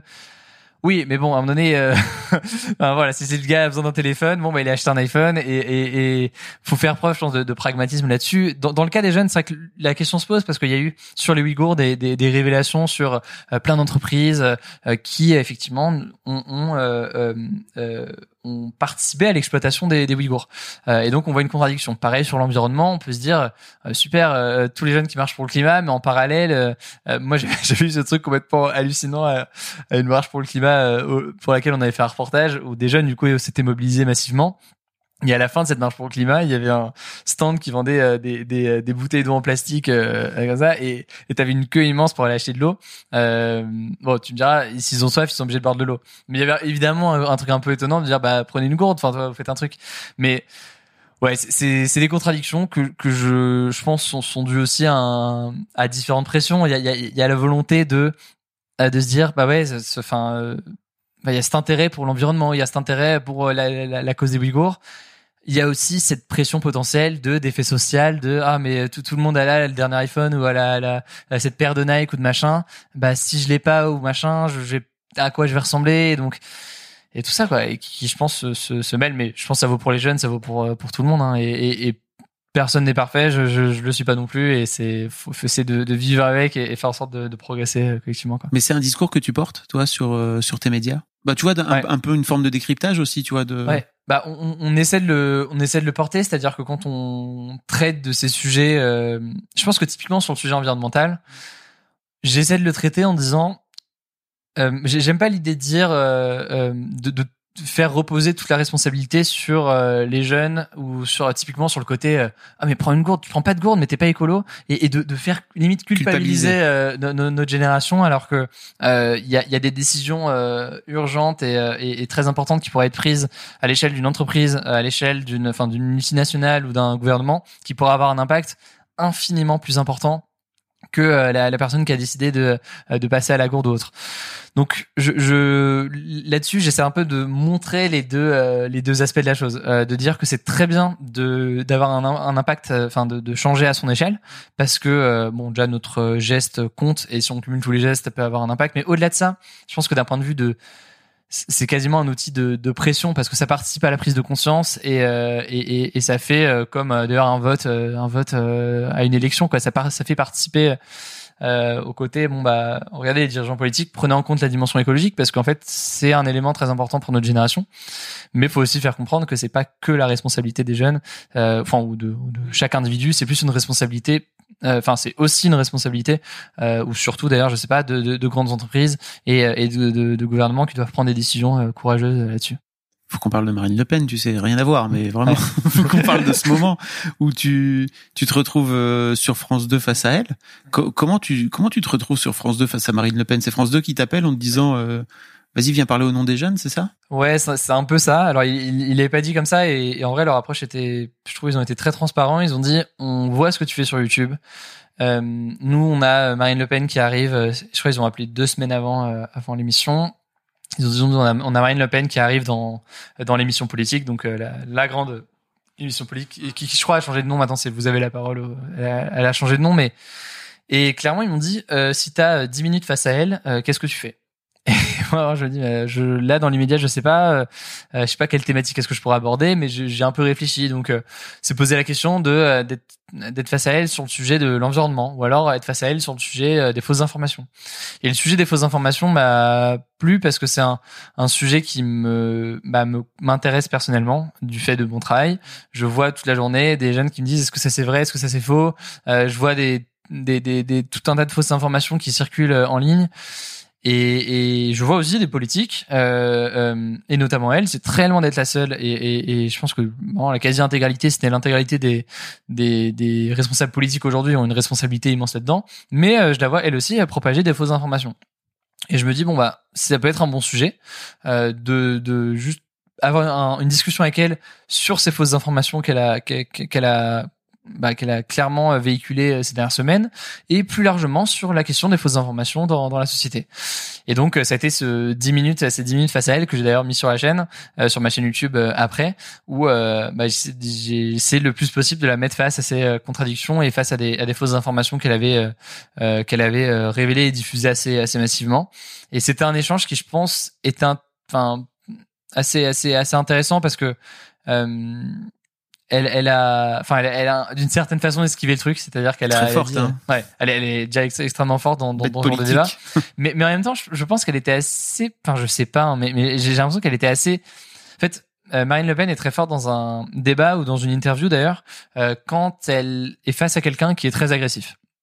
D'ailleurs, juste après moi, il y avait une, une mère communiste qui était euh, pareil, il y avait 10 minutes euh, face à elle, et je sais plus le sujet de leur euh, de, leur échange, mais tout de suite, la mère communiste était très agressive et ça a mené, alors déjà ça a pas mené à un débat, ça a mené à une sorte de d'échange de d'insultes, c'est pas des insultes mais des deux côtés. Et Marine Le Pen en est ressortie, je pense, grandie de cet échange face à cette mère communiste parce qu'elle sait extrêmement bien se défendre face à quelqu'un qui qui va dire ah mais de toute façon vous êtes raciste machin. c'est elle est entre guillemets habituée à avoir ces attaques-là et du coup elle sait très bien y répondre. Toi, tu vas euh, la chercher sur un sujet qu'elle bah, moi, pas, moi j'ai eu cette, euh, euh, je, je, me suis dit en fait, je déjà je suis pas, je suis pas un homme politique, je suis pas le maire d'une ville de l'opposition, je ne sais quoi. Euh, je, je sais pas si je suis journaliste d'ailleurs, mais en tout cas je suis attaché à cette question de l'information et aux, fausses informations, aux vraies informations et, et enfin vraies informations c'est pas un bon terme, mais euh, ouais à, à, à des éléments mensonger qui pourrait être véhiculé par des politiques, quels qu'ils soient. Et là, j'ai eu l'occasion de, face à Marine Le Pen, pendant 10 minutes, lui parler de ce sujet-là. Et voilà, si je peux le faire d'ailleurs avec euh, d'autres politiques et, reproduire ce, ce, genre de choses, ça me semble, ça me semble essentiel, quoi. Donc, euh, donc c'est quelque chose qui était assez, euh, bah, pour moi, logiquement, une grosse expérience. Et, et voilà, quoi tu viens de passer le million d'abonnés là. Ouais. Donc euh, le succès est présent parce que non mais en vrai, enfin je, pense qu'il faut remettre un peu de contexte aussi. Mais tu parlais tout à l'heure de 2016, euh, c'était plus simple entre guillemets, je pense, à l'époque d'arriver à un million d'abonnés parce que l'algorithme de YouTube amenait aussi énormément à la découverte. L'algorithme de YouTube aujourd'hui, il est plutôt basé sur bah, te faire rentrer dans ce qu'ils appellent les fameux rabbit hole, là, tu sais, mmh, où ils te font rentrer dans un truc et dès que tu commences à regarder des vidéos, tu finis par en avoir plus, de plus en plus et t'as beaucoup moins de suggestions. Ouais. Donc bravo pour ça parce que ça veut dire que, que chaque abonné t'es allé les chercher euh, à la sueur de ton de votre front parce qu'on en parlera un peu après vous êtes plusieurs. Et justement tu t'es vraiment en train de créer une boîte. Enfin t'as as créé une boîte euh, t'es vraiment en train de créer une, une, boîte avec plusieurs têtes justement. Ouais c'est c'est dans, dans, le cas de de la chaîne de Hugo Decrypt euh, d'ailleurs j'ai peut-être beaucoup dit on euh, là depuis le début je, je, je sais pas mais j'ai le réflexe souvent de le faire parce que bah aujourd'hui on est plusieurs. Et Hugo Decrypt, euh, on, le disait au début, Hugo Decrypt pour moi c'est pas moi en fait. Hugo Decrypt c'est le nom d'un média aujourd'hui. Je pense que je peux qu'on peut utiliser le terme. Et, et, donc on est plusieurs derrière ce, média. Moi j'ai deux journalistes euh, à temps plein euh, qui sont salariés, qui sont à temps plein au sein de l'équipe. J'ai euh, une monteuse maintenant à temps plein qui nous a rejoint il y a, il y a quelques jours. Euh, j'ai toute une dimension commerciale aussi sur YouTube évidemment qui permet de, nous faire vivre et de payer toute l'équipe. Pour ça, du coup, j'ai monté une agence euh, avec euh, Micode, donc un YouTuber qui est sur, euh, qui est sur, euh, qui est lui orienté à cybersécurité, et, Jean, un troisième associé, pour gérer mes partenariats, les partenariats de Micode et ceux de d'autres créateurs qui sont un peu experts sur leur domaine précis, que ce soit du bricolage, des sujets environnementaux ou autres. Et, donc, donc il y a une équipe. et j'ai, en, en parallèle à ça, j'ai monté une troisième boîte avec un autre associé qui s'appelle Maxime, sur lequel on bosse sur une application d'info pour les jeunes. Donc euh, ça s'est beaucoup développé euh, dernièrement et, et, et ça me permet aussi de- d'envisager un peu des projets euh, plus long terme et de de pas être dans le rush absolu qu'on pu être ces deux dernières années à se dire euh, je, je dois tout faire quoi, je dois répondre au moindre mail de proposition de collaboration ou autre, je dois euh, euh, tout préparer mon compte in- enfin mon contenu Instagram, mon contenu YouTube, mon contenu machin, faire le montage de telle vidéo. C'était sinon ingérable pendant pendant longtemps quoi. Comment s'est passée la transition de bah je fais tout à ok je commence à structurer à travailler avec des gens parce que c'est pas du tout le, même boulot. Ouais, ça, ça, ça implique de déléguer. Euh, et je pense que c'est le plus gros défi, surtout quand t'es youtubeur, parce que tu as le sentiment qui, en partie est vrai, en partie est faux, euh, que tu es le seul à pouvoir faire ce que tu veux faire, euh, ce, que, ce que tu fais. Et pourquoi est-ce que c'est faux euh, En tout cas, en partie faux, c'est que le montage des, des vidéos, des gens savent beaucoup mieux le faire que moi. Et donc, à partir du moment où je commence à, à pouvoir avoir des revenus avec ma chaîne, ça a du sens à, à mes yeux. C'est pas quelque chose, je pense, que tout le monde partage, mais moi, je me dis, ça a du sens d'avoir un monteur qui va monter ces vidéos-là, puisque ma valeur ajoutée sur ce, le montage, euh, sans propre du terme de la vidéo, est, assez minime et donc ça me prenait beaucoup de temps aujourd'hui pour euh, jusqu'ici pour euh, pour pas grand chose. Il y a un monteur d'ailleurs sera beaucoup plus créatif que moi pour améliorer le montage et faire des nouveautés là-dessus. Euh, donc ça a été cette ce- cette idée de déléguer progressivement qui était un vrai défi au départ.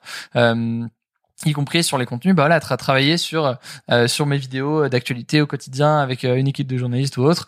Pareil, j'ai j'ai j'ai il y a ce truc de se dire mais non mais euh, je, je, je suis le seul à pouvoir avoir cette approche. Enfin, peut-être pas je suis le seul, mais on a le sentiment que c'est très dur de lâcher euh, euh, ce truc-là et de, de, de le déléguer ou de le faire en, en partie avec d'autres personnes. Euh, au final, euh, ça, ça marche très bien. Et aujourd'hui, euh, là, là, sur la chaîne, je pense avoir trouvé le bon équilibre où euh, bah, je suis quand même, euh, j'ai quand même la main dans, dans, dans l'édito, mais je, je bosse aussi avec une équipe sur l'édito. Le montage est, est, est, est géré, la dimension commerciale est gérée par euh, via l'agence. T'as eu un déclic T'as Ouais. l'impression? Euh, je pense pas qu'il y ait de déclic. Je pense que c'est progressivement et encore aujourd'hui. hein, je pense que je suis pas. euh, pour- il y a certaines choses que je suis pas prêt à déléguer, alors qu'il y aurait sûrement des gens meilleurs que moi pour le faire. Euh, et, et d'ailleurs, alors que c'est même parfois des choses qui moi m'intéressent pas tant que ça, mais je dis ah ouais, mais est-ce que quelqu'un euh, réussira à mieux le faire? Ça implique de trouver la bonne personne Ouais. et, et ça se trouve évidemment, euh, mais ça peut prendre du temps. Je pense que c'est c'est vraiment pas simple. Et je connais des youtubeurs d'ailleurs qui encore aujourd'hui font leur montage alors qu'ils pourraient avoir aisément euh, euh, les moyens de, de payer un monteur pour leurs vidéos.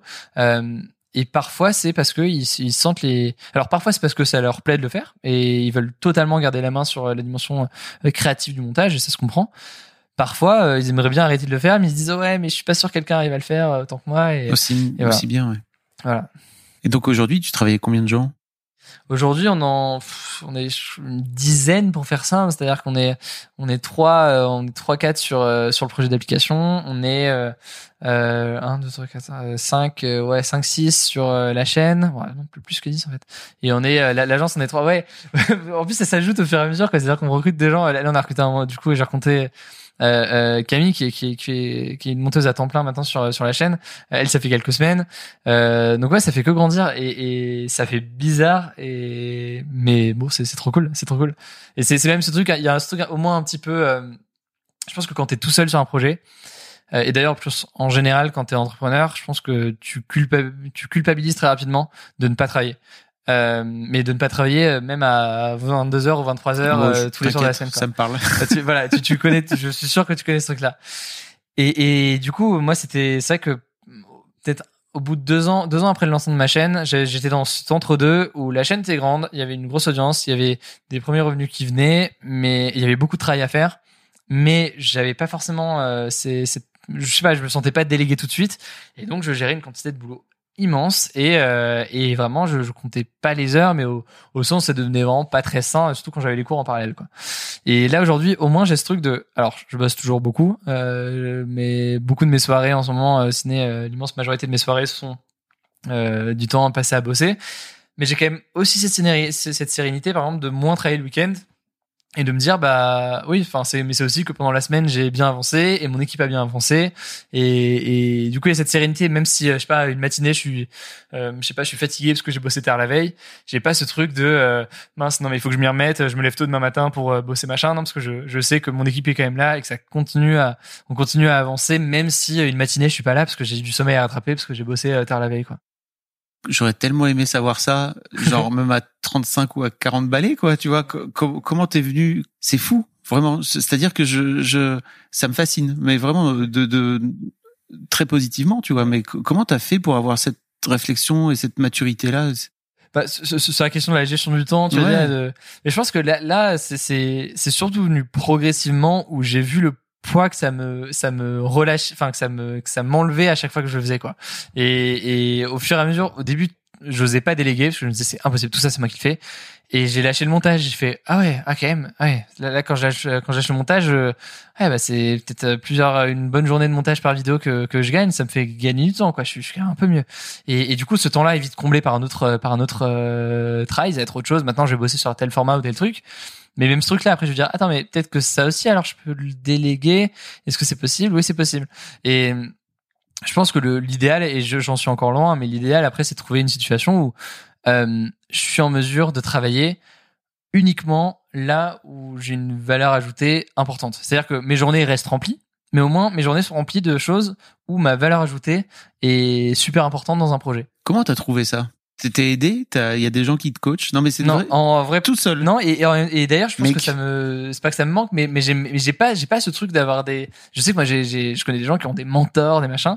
Moi, j'ai pas ce truc-là. C'est-à-dire que j'ai pas en tout cas de contact régulier avec une personne. Si si j'ai j'ai j'ai Cyrus euh, Cyrus North en l'occurrence qui, mais mais je sais pas si on peut parler de mentor. Lui, c'est plus un côté grand frère de YouTube où, où euh, ça fait des, des années. Hein. Pas vraiment pareil. Cyrus, il est tout seul, tu vois. Euh, ouais, là où toi, Ouais, donc c'est pas un modèle sur cette dimension-là parce que c'est pas son truc non plus. Et lui typiquement, il fait partie des gens qui préfèrent bah, faire lui-même et ça lui va très bien et c'est son truc et, et, et... bosser ses montages jusqu'à 4 heures du mat. Exactement, c'est ça et ça, moi c'est pas c'est pas mon truc quoi. Mais c'est que j'ai pas de mentor quoi, mais j'aimerais bien. Mais t'as trouvé ça tout seul? Ouais, je, bah, je pense que ça vient au fur et à mesure et de discussion et de se dire en fait, ton, ton, bah, t'as pas une journée euh, euh, infinie en termes de temps. c'est drôle parce que c'est un livre de Fabien Lucas qui dit votre temps est infini. Je pense que le côté, c'est juste tu peux, tu peux tirer dessus et faire en sorte de, de, de machin, mais la façon aussi de, de, de remplir tes journées le mieux possible, c'est de remplir tes journées de choses qui sont importantes et où tu as une valeur ajoutée. Oui, sur le livre de Fabien, il dit plutôt mais-y les trucs importants plutôt que remplis-la le maximum. Quoi, Exactement. Et, et ça, je suis pas, je suis pas parfaitement bon là-dessus. C'est-à-dire que j'ai toujours ce truc de quand j'ai une to do, peut-être commencer par la le truc le plus. Euh, on connaît, on dit tous. Moi, je lis partout. Il faut commencer par le truc le plus important, le truc que tu dois faire de ta journée. Il y a toujours cette tentation de faire d'abord le petit truc euh, un peu facile. Euh, donc là-dessus, je suis loin d'être parfait, mais mais mais je typiquement dans, dans le cadre du, du projet d'application sur lequel on bosse en ce moment, euh, c'est quelque chose où je suis pas à temps plein parce que j'ai ma chaîne et du coup tout le temps que je vais consacrer sur ce projet ça a été un choix de se dire ok je suis pas à temps plein sur ce projet d'application parce que je veux continuer GoDecrypt et tout ça mais quand je suis mobilisé sur euh, cette application j'apporte euh, bah, tout ce que je peux apporter et là où j'ai une haute valeur ajoutée que le reste de l'équipe potentiellement ne peut pas ne peut pas apporter. encore une fois, je pense que je pense totalement qu'il y a des gens qui peuvent me remplacer sur euh, surtout. Euh, mais il y a des choses où moi je me sens plus légitime et où je me sens plus euh, compétent. Et donc c'est les éléments sur lesquels je vais je travailler. c'est toi le boss après tout, donc c'est toi qui décides. oui, c'est moi qui décide sur quoi sur quoi je travaille. Mais c'est aussi un luxe. si t'es moins bon après tout, c'est t'es en train de plomber toi-même ton projet quoi. Totalement, totalement, totalement. Donc on faut, faut faut se réveiller aussi, se dire bon bah celui-là peut-être que je vais le déléguer parce que parce que c'est mieux quoi. Mais non, c'est une chance je pense par contre de, de, de pouvoir se dire ça je veux travailler dessus, ça je veux pas travailler dessus. Même dans le cas de de ma chaîne de me dire je veux faire un reportage, on va aller aux États-Unis couvrir la présidentielle. Bah, on va aux États-Unis couvrir la présidentielle. Et ou alors comme on a fait après l'explosion au Liban à, Beyrouth, d'aller sur place dans les jours qui ont suivi et de, et de voir ce qui se passait, et de faire un reportage. Bon bah là c'est la liberté de, de bah, enfin juste la chance inouïe que je que, que je réalise, hein, mais que, que, que je mesure de dans un domaine des médias et du journalisme, c'est souvent très très très compliqué de trouver sa place, de surtout quand t'es jeune et de d'arriver à avoir ton, ne serait-ce que juste ton gagner ta vie avec. Euh, euh, c'est extrêmement compliqué Je pense aujourd'hui. qu'il f- il faut le dire, ça, c'est que Ouais. pour les gens qui savent pas, c'est en Ouais. général une galère pour euh, pour rentrer dans les médias. C'est horrible. Et, Il y a peu de place. Il y a extrêmement peu de place. Moi, je vois, j'ai- j'ai des potes qui sortent d'école de journalisme et, et qui galèrent énormément. Et je suis, enfin là-dessus, en l'occurrence, c'est, c'est, ouais, je, je n'ai peut-être pas, j'ai peut-être pas beaucoup dit jusqu'ici, mais je, enfin dans, dans ce podcast, je veux dire, mais je, je- tous les jours, vraiment, je, je, je, ouais, je réalise la chance que j'ai.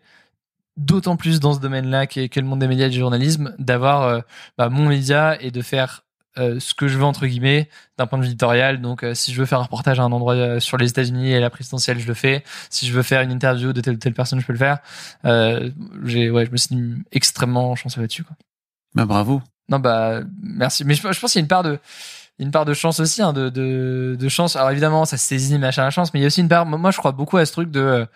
euh, je, je- je suis vraiment persuadé que je suis pas. euh, Enfin, qu'il y a une une infinité de personnes aussi euh, intelligentes que moi et aussi euh, aussi compétentes que moi. Euh, moi, j'ai pu saisir euh, des occasions. J'ai il y a eu une question de timing où j'ai où j'ai j'ai lancé euh, ma chaîne à une période où il n'y avait pas encore de chaîne YouTube de ce type-là. Donc, je crois aussi beaucoup à la question de la chance euh, dans, dans le succès sans dénigrer le, le, travail que j'ai pu mettre dedans parce que j'ai énormément travaillé mais euh, mais je suis conscient qu'il y a énormément de gens qui travaillent autant que moi euh, qui sont qui peuvent même être euh, qui peuvent être aussi euh, compétents que moi mais qui vont pas accéder à, à, à ce succès parce qu'il y aura pas eu cette chance là donc euh, bon là-dessus je suis assez euh, je- ouais j'ai fait une chronique dans Popcorn chez, chez Domingo sur Twitch euh, il y a il y a, y a quelques temps sur la question de la chance dans le succès et moi je suis assez persuadé que la chance joue un rôle mais, mais c'est un, un Je pense que plus que, alors la chance bien sûr, mais et le travail aussi, mais il y a aussi un truc de d'être le prums. Tu vois, Ouais. je pense que tu as été premier à incarner en fait cette image de bah je veux être un média pour les jeunes et je veux parler au nom des jeunes. Là où bah de ce fait-là, on t'a amené à un moment donné, bah tu t'as tu t'es retrouvé face à Macron aussi, tu vois. Je pense que Macron il se dit bon bah ok, je veux aller parler aux jeunes, où est-ce qu'on va me mettre? Alors maintenant ils sont allés chez Brut, mais tu vois, il y a aussi ce truc de bah on- ça peut aussi marcher d'a- d'aller chez Hugo quoi. Et la chance, de toute façon, la, la chance s'accompagne aussi toujours d'un truc que tu saisis. Et, et on prenait le cas de Doc Seven tout à l'heure. Doc Seven qui parle de moi, euh, un YouTuber à plus d'un million d'abonnés qui parle de moi. Euh, j'ai saisi ma chance parce que j'ai envoyé un mail pour dire à Doc Seven, bah comme le faisaient des milliers d'autres youtubeurs, bah voilà ma chaîne, je fais ça et, ce serait avec plaisir du coup pour euh, pour que tu tu tu relais ma chaîne. Mais il y a eu cette chance qu'il voit mon mail et qu'il décide de le faire parce que ça se trouve il y avait euh, 50 autres chaînes euh, de la même euh, qualité qui, qui, qui méritait euh, tout à fait d'être euh, d'être mise en avant et il a choisi la mienne euh, peut-être vraiment euh, oui par chance parce que savait pas euh, une petite bonne humeur il venait de voir un truc d'actu il s'est dit vas-y on prend ça et ça je peux pas le contrôler mais euh, et ça ça m'a aidé pour la présidentielle et donc ça m'a aidé pour la suite et, et c'est un enchaînement de choses qui qui ouais euh, dont je suis quand même reconnaissant quoi Ouais, bravo. Je, je- voyais Sweet, euh, enfin c'est très, euh, c'est très temporel hein, parce que pour le coup, ça, c'était cet après-midi ou hier, je pense que t'as, t'as, t'as tweeté euh, un truc sur le, le la, la détresse, euh, la détresse des jeunes en termes de, de santé, de santé psychique et mentale. Euh, t'as la sensation que c'est, pour moi, c'est un peu le, c'est le truc qui va être oublié et qu'on va découvrir dans 2, 3, 4, 5 ans à rebours, euh, le prix qu'on va payer en termes de de, de psychologie, si tu veux, de santé mentale, euh, d'un point de vue de la société.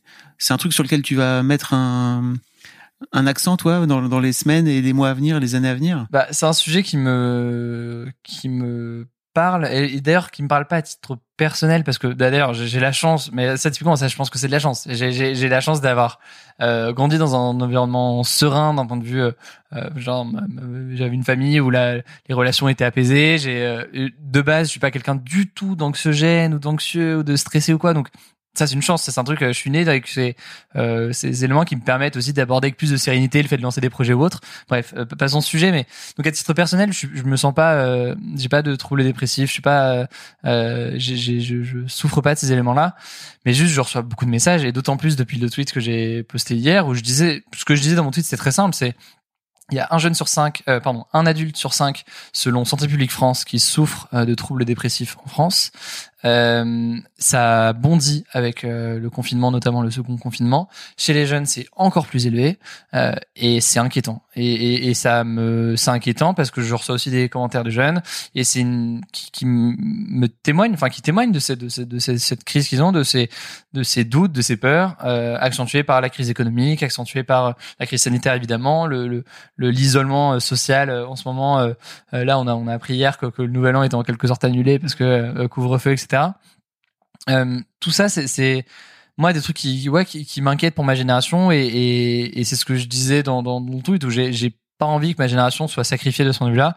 Euh, et il faut que le gouvernement prenne la mesure des choses et je pense que le enfin le ministre de la santé Olivier Véran a, a dit qu'il avait une crainte de troisième vague et que cette troisième vague soit celle, je sais plus ces termes, mais de la santé mentale des jeunes, euh, soit celle de la, de, de, la euh, ouais, d'un, véritable risque pour la santé mentale des, euh, notamment des jeunes. Donc, ils sont conscients de ces problèmes-là. C'est des problèmes qui sont pas faciles à tacler non plus, parce que ça touche à des questions économiques, ça touche à plein de questions différentes. Euh, il y a le sujet sanitaire auquel il faut répondre aussi. mais il y a des mesures qui doivent être prises bah, pour pour limiter la, la, propagation du virus. Donc, j'ai pas la réponse là, là-dessus, mais c'est juste une sorte de cri d'alerte de dire mais juste enfin il faut que les politiques et le gouvernement soient, soient conscients de l'ampleur de, de de ce problème qui va continuer à s'accentuer dans les semaines à venir, dans les mois à venir. Et d'ailleurs, même quand on sera sorti de la crise sanitaire, il restera ça, et la crise économique restera, et l'impact sur, sur notre génération restera. Et l'idée, c'est pas de dire, moi, quand j'ai fait ça hier, j'ai eu des, des, des, bah, ça, ça faisait un peu boomer, mais justement des, des gens qui disaient ouais, mais attends. Euh, et puis à l'époque, nous, tu pensais que c'était comment? Et puis euh, euh, tu, tu, pensais que c'était comment pendant la guerre? Et enfin, je, je, suis pas en train de comparer avec des gens qui ont, c'est qui c'est pas ça. Je, je, oui, il y a des gens qui étaient dans les tranchées en 14-18, effectivement. Je suis pas en train de comparer euh, euh les deux situations, mais c'est pas parce que c'est pas, pas parce qu'ils ont pris du gaz moutarde dans le pif. C'est ça que, que, que, que, notre génération ne souffre pas de certaines choses aujourd'hui et qu'on doit pas essayer de trouver des solutions. En fait, c'est juste essayer de trouver des solutions. Ça me paraît plutôt sain, plutôt normal, quoi. Donc, donc voilà, c'était un peu l'objet de mon, mon tweet hier. Ok. J'ai la sensation que tu es beaucoup en écoute, et notamment par rapport à plein de médias qui ont ces dernières années fermé les commentaires, euh, qui ont fait en sorte d'avoir le moins de commentaires possible, etc.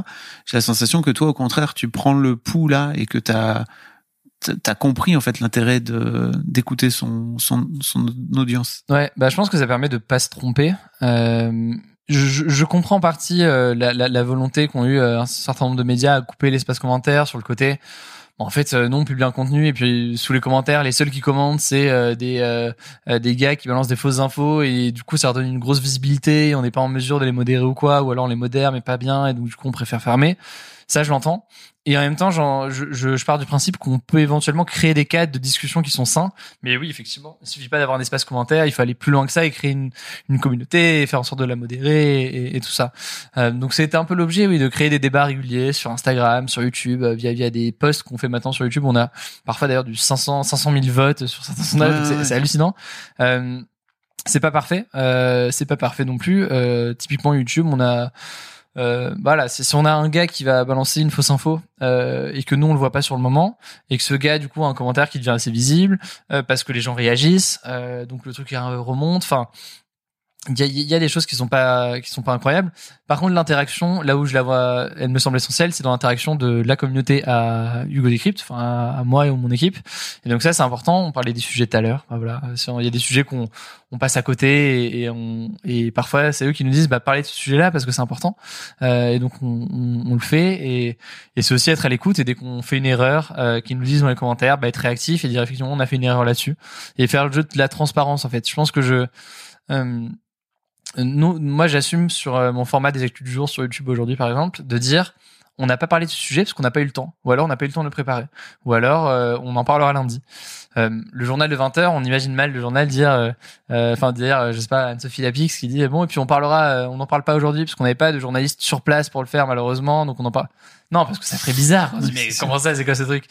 Mais en soi, c'est faire preuve de transparence et, et, et, moi, je suis en mesure de le faire sur, sur, ma chaîne et je pense que ça permet aussi de mieux faire comprendre comment est-ce qu'on fonctionne. Et c'est aussi, ça passe aussi via des FAQ ou des trucs qu'on va faire régulièrement pour dire bah voilà ce qu'on fait. Et, et, et d'ailleurs, c'est pas parfait. Enfin, euh, et je prétends pas que ça allait, mais on essaie de faire ça et voilà comment on le fait et voilà comment on va essayer de s'améliorer.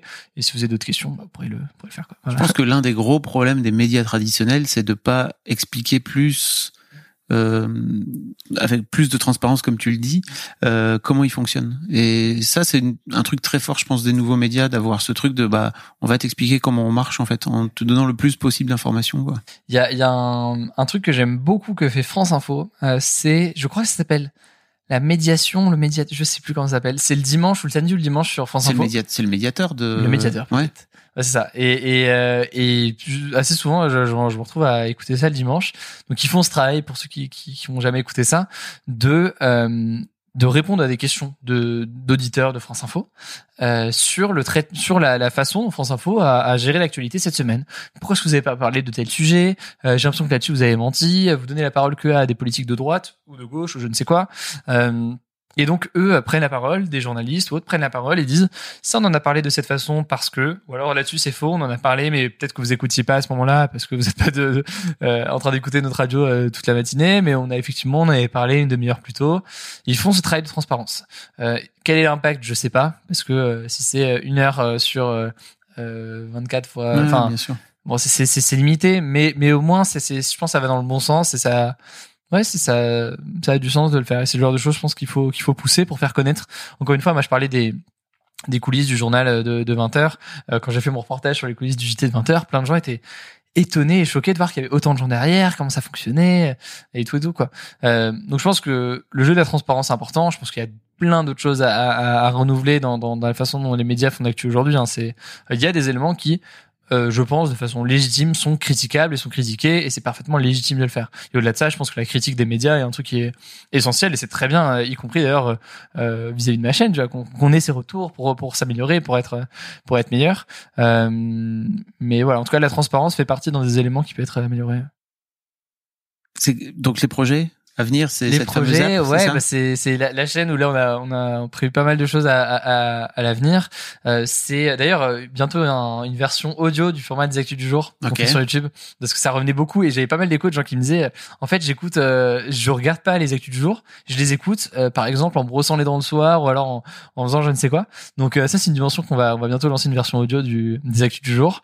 et puis puis non puis d'autres projets, ce projet d'application sur lequel on bosse, l'agence du coup que j'ai monté avec avec euh, avec Micode il y a il y a quelques semaines.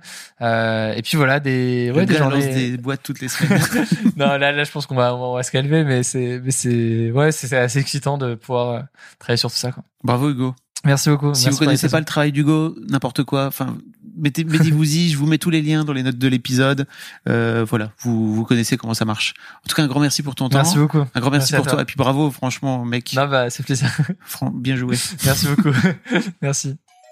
Merci beaucoup pour votre écoute. Avant de nous quitter, si vous avez aimé ce podcast et cet épisode, merci de lui mettre un commentaire sur Apple Podcast et 5 étoiles de préférence. C'est le meilleur moyen de le faire connaître. Vous pouvez faire comme Macha Chose qui a écrit comme toujours avec les podcasts de Fab Florent, on a l'impression d'être une petite souris. Les invités sont intéressants, tout comme leur parcours de vie. On rit, on s'interroge, on apprend, et on apprend aussi sur soi. Merci Fab, tes podcasts sont inspirants. Eh ben merci beaucoup, ça fait plaisir. Et si vous voulez faire comme elle, vous vous rendez sur Apple Podcast et vous cherchez Histoire de succès directement dans votre appli ou sur votre ordinateur. Merci beaucoup à vous et rendez-vous jeudi matin à la même heure à partir de 6h du matin dans votre appli de podcast pour un nouvel épisode d'Histoire de succès.